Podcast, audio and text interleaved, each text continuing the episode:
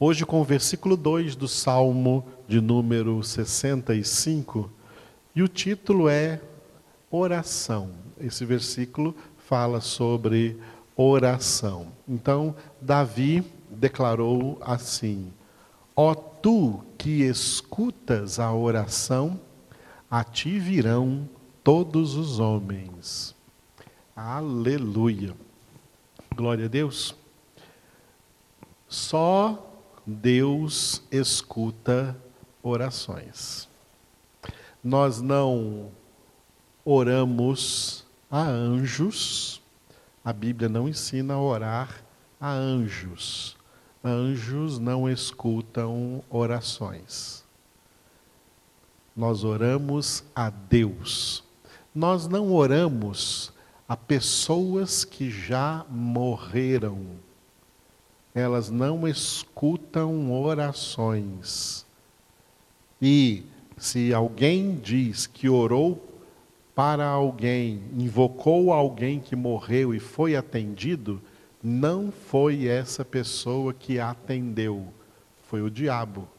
Para manter essa pessoa que orou aí, que rezou, escravizada numa falsa doutrina, numa falsa religião, porque toda falsa doutrina é uma espécie de satanismo, uma das manifestações de culto a Satanás. Por isso a Bíblia Sagrada nos ensina a não invocarmos os mortos, não invocarmos pessoas que já morreram.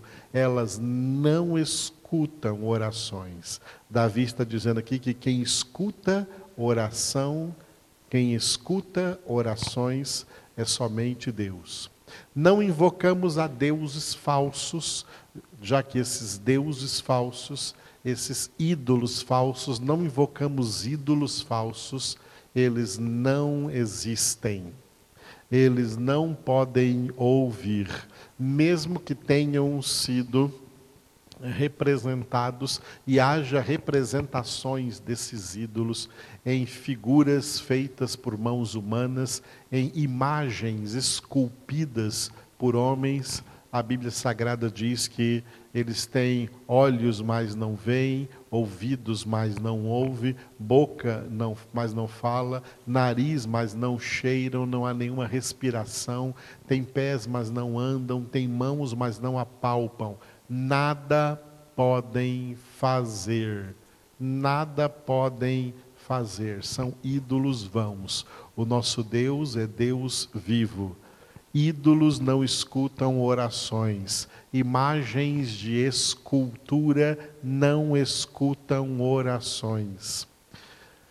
Só Deus, que é onipresente, onisciente, onipotente, escuta orações.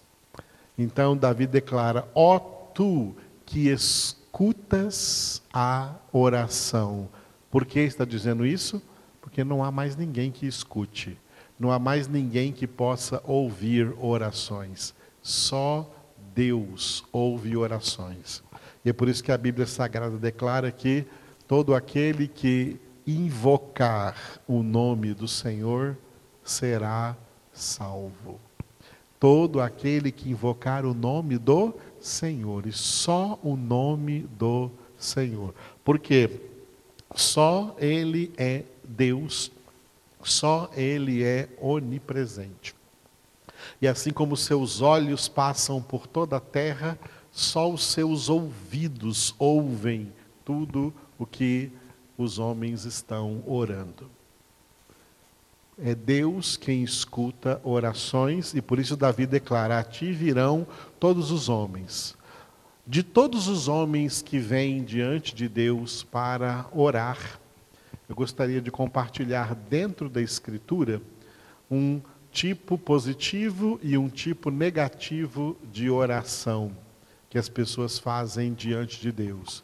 Jesus nos ensinou um tipo positivo de oração Mateus 7, versículos 7 e 8, onde Jesus disse: Pedi e dar-se-vos-á, buscai e achareis, batei e abrir-se-vos-á.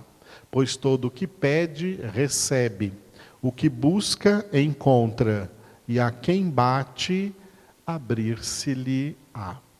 Jesus estava aqui ensinando a doutrina bíblica da oração. Como nós estamos vendo também em cada, em cada celebração da nossa ceia, como vimos de domingo passado, dentro de Mateus capítulo 6, lá no Pai Nosso. Pedir. No Novo Testamento nós pedimos a Deus. Tem até um texto em João capítulo 16, aonde Jesus disse para os seus discípulos: o que pedirdes ao Pai em meu nome, ele vô-lo concederá. Até agora ainda não pedistes nada. Pedi e recebereis, para que a vossa alegria seja completa. O Pai quer nos alegrar com o atendimento aos nossos pedidos, às nossas orações. Mas lembrando-nos de João 9:31, onde está escrito que Deus não atende pecadores. Deus não atende pecadores. É o que nós vamos ver daqui a pouco no, no, na, no aspecto negativo, do pedido negativo. Jesus está falando aqui e falou também a seus discípulos, em João 16, o que pedirdes ao Pai em meu nome, Ele vou-lo concederá. Ele está falando aqui dessa oração desse aspecto positivo da doutrina bíblica da oração. Deus escuta as nossas orações. Se os nossos pedidos forem pedidos justos, né? pedidos justos. Aqui existe um, uma direção crescente nos verbos que Jesus usou e que eu grifei aqui. Eu grifei o verbo pedi, buscai, batei. Pedi e dar-se-vos-á, buscai e achareis, batei e abrir-se-vos-á.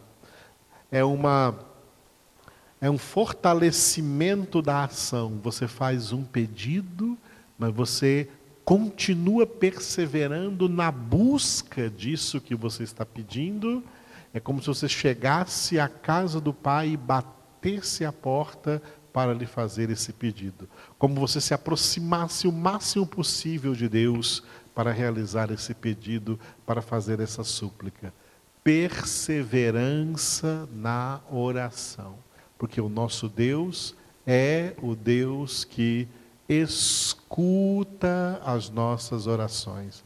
O Pai do céu escuta os seus filhos especialmente quando as nossas orações, elas elas se conjugam com a própria palavra de Deus, com a própria vontade de Deus. Quando a nossa oração ela é igual à vontade de Deus, pode ter certeza que ela se aplica ao que Jesus disse aqui. Pedi e dar-se-vos-á. Pedi de acordo com a palavra de Deus e dar-se-vos-á. Pedi de acordo com a vontade de Deus e dar-se-vos-á. A nossa oração tem que estar centralizada na vontade de Deus, porque a oração centralizada na vontade do homem não será atendida. Deus atende orações teocêntricas Deus não atende orações antropocêntricas. Deus atende orações centralizadas em Deus, centralizadas na vontade de Deus para o homem e não na vontade do homem para si mesmo. Deus atende nossas orações segundo a vontade dele. Por isso que Jesus, Jesus colocou no Pai Nosso Faça-se a tua vontade, assim na terra como no céu. E o próprio Jesus, diante de um momento de grande sofrimento, de grande angústia, de grande aflição, no Getsemane, antes de morrer por nós, antes de ser crucificado, antes de ser preso, minutos antes dele ser preso ali naquele horto, naquele lugar, Jesus orou em grande agonia, e ele chegou a orar ao Pai, dizendo: Pai, Olha o que ele pediu ao Pai, o mesmo Jesus que disse: Pedi e dar-se-vos-á, buscai e achareis, batei e abrir-se-vos-á. Jesus orou: Pai, afasta de mim este cálice. Mas Jesus inseriu aí uma conjunção adversativa. Contudo, Pai, não faça o que eu quero, mas o que tu queres. Muitas vezes a nossa vontade não é a vontade de Deus.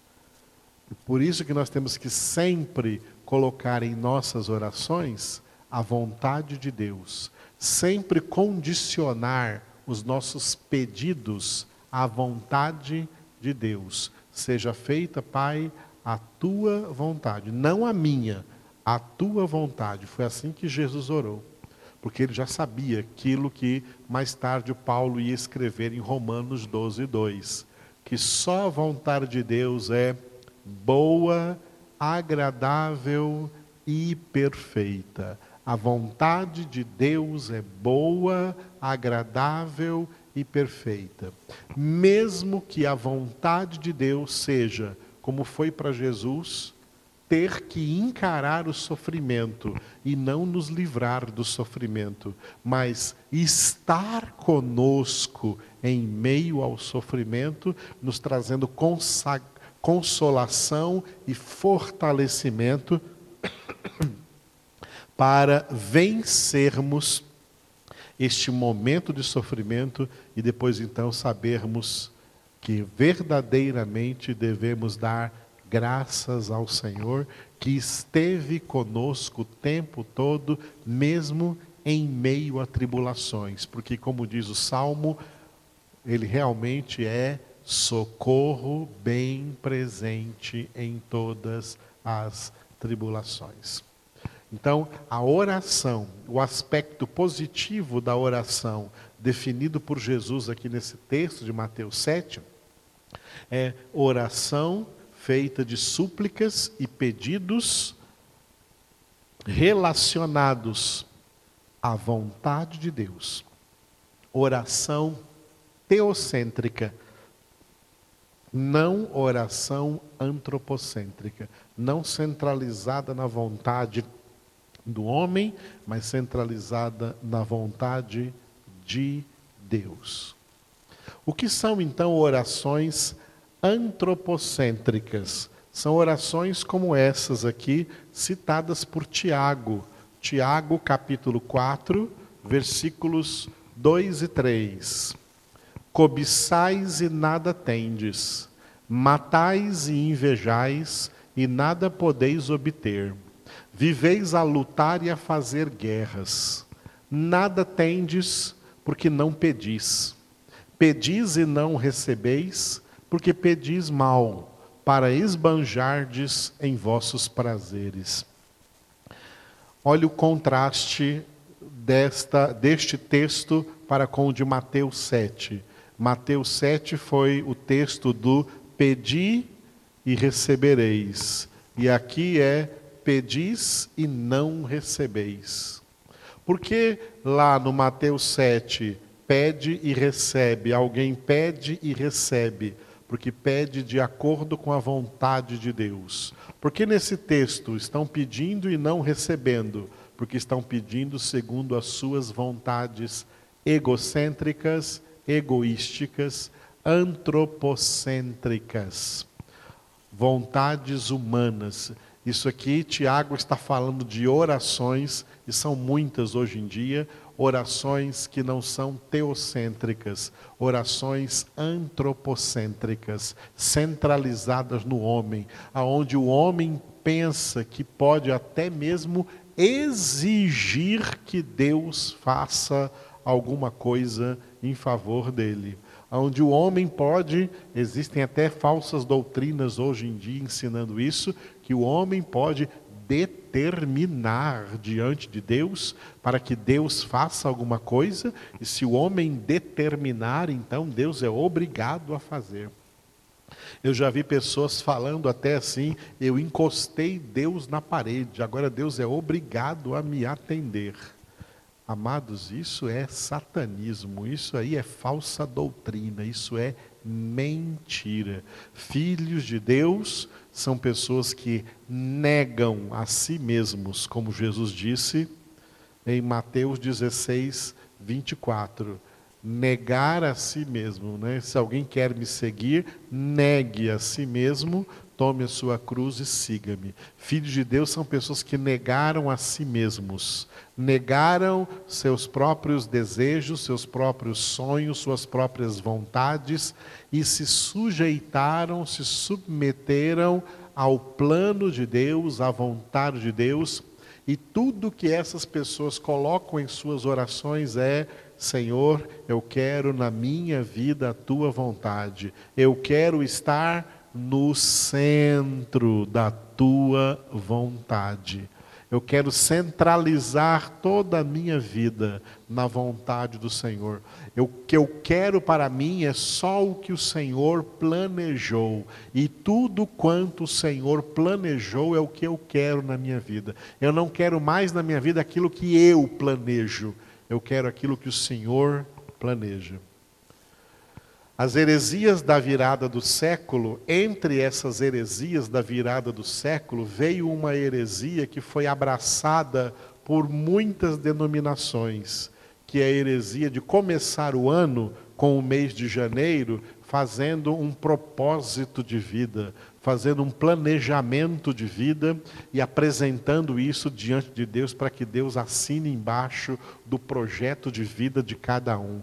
Deus não assina embaixo de projeto de vida de ninguém.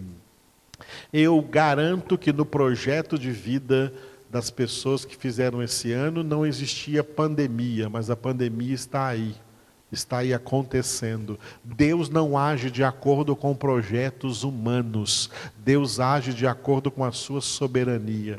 Filhos de Deus não fazem projetos, não elaboram projetos para Deus abençoar. Filhos de Deus se submetem aos projetos de Deus, projetos estabelecidos e determinados por Ele aqui, ó, na Sagrada Escritura sola Escritura, somente a Escritura, somente a palavra de Deus é a revelação dos projetos de Deus para nós. A oração teocêntrica é uma oração bíblica para que se cumpra em nós a palavra de Deus, se cumpra em nós a verdade de Deus. Não fazemos a nossa vontade. E essas pessoas que estão por aí pedindo para quê? Para esbanjarem vossos prazeres. Em meio a esses pedidos aí, para esbanjar nos prazeres da vida, da terra, no mundo, essa é a pregação de uma falsa teologia que surgiu aí da virada do século XX para o século XXI que é a falsa teologia da prosperidade, em que esses hereges que pregam essa doutrina pregam que os filhos de Deus devem buscar riquezas na terra, tesouros na terra, ficarem super ricos nessa terra, porque é assim que um filho de Deus deve viver nessa terra. O próprio filho unigênito de Deus não viveu assim aqui nessa terra. Viveu sempre em condição humilde e durante a pregação do Evangelho de Deus, ele declarou e exortou: Não ajunteis tesouros na terra, onde a traça e a barata corroem, onde os ladrões furam e roubam ajunteis tesouros no céu, onde nem a traça nem a barata corrói, e nem os ladrões furam e roubam, porque onde está o teu tesouro, aí está o teu coração. Quando Jesus contou a parábola do semeador, ele disse que a semente que caiu em meio aos espinhos, os espinhos representam as seduções das riquezas que sufocam a palavra de Deus e a tornam infrutífera infrutuosa. Essas pessoas seduzidas pelas riquezas, que buscam essas riquezas, que se rodeiam de riquezas, a palavra de Deus não frutifica na vida delas. E foi por isso que Jesus disse que é mais difícil, desculpe, é mais fácil um camelo passar pelo orifício de uma agulha do que um só rico entrar no reino dos céus. Porque põe as suas confianças na riqueza, põe a sua o seu tesouro nas riquezas. Quanto às riquezas está escrito, olha, nada trouxemos ao mundo, nada levaremos. O próprio Jó, que foi rico e depois experimentou tamanha pobreza porque perdeu toda a riqueza em um só dia. Tudo estava bem com Jó, até que em um só dia perdeu tudo o que possuía, inclusive todos os seus filhos, todos, toda a sua família, menos a esposa. Ele disse: Nu saí do ventre de minha mãe, nu retornarei. O Senhor deu, o Senhor tirou, bendito seja o nome do Senhor. Amados, a Escritura ainda afirma, Paulo declara isso na carta a Timóteo, na primeira carta a Timóteo, que a raiz de todos os males é o amor do dinheiro. O amor do dinheiro, a raiz de todos os males. Hoje em dia tem muita gente preocupada por causa do dinheiro, como vai ganhar dinheiro se ficar em quarentena.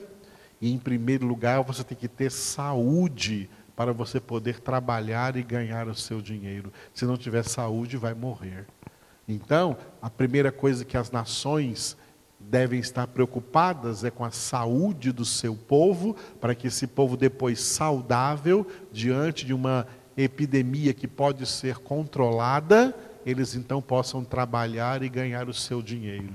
E não colocar o dinheiro agora à frente, à frente da preocupação com a saúde e a vida das pessoas.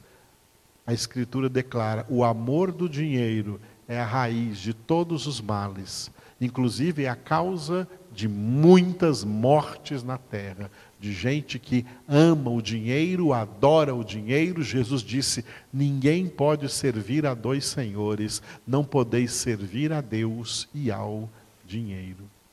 Então Jesus foi totalmente contra essa falsa doutrina aí da prosperidade. Quando Satanás levou Jesus diante de um alto monte e mostrou os reinos da terra e a glória desses reinos, a glória desses reinos eram as riquezas desses reinos, os tesouros desses reinos, e disse para Jesus: Tudo isso te darei se prostrado me adorares. Jesus declarou: Arreda, Satanás, porque está escrito: Adorarás somente ao Senhor teu Deus, e só a Ele darás culto. A palavra de Deus não há lugar para essa teologia da prosperidade falsa que levou os crentes à cobiça dos seus corações para ganhar de Deus riquezas e esbanjar em seus prazeres. Não, a palavra válida para essa, para eles é essa aqui, ó. Hum, cobiçais e nada tendes, matais e invejais, e nada podeis obter. Viveis a lutar e a fazer guerras, nada tendes, porque não pedis. Pedis e não recebeis, porque pedis mal para esbanjardes em vossos prazeres. Esse é o aspecto negativo das orações que muita gente está por aí fazendo a Deus. Orações antropocêntricas, orações carnais, orações materialistas, capitalistas, que visam lucro financeiro e tesouros na terra. Os filhos de Deus só querem tesouros na glória, tesouros no céu, porque sabem que enquanto estão na terra, Deus o seu Pai Celestial é poderoso para suprir em Cristo Jesus a cada uma das nossas necessidades. Por isso, Jesus disse: são os ímpios que se preocupam com todas essas coisas. Vosso Pai Celestial sabe de tudo quanto tendes necessidade. Por isso, buscai em primeiro lugar o reino de Deus e a sua justiça, e estas demais coisas vos serão acrescentadas.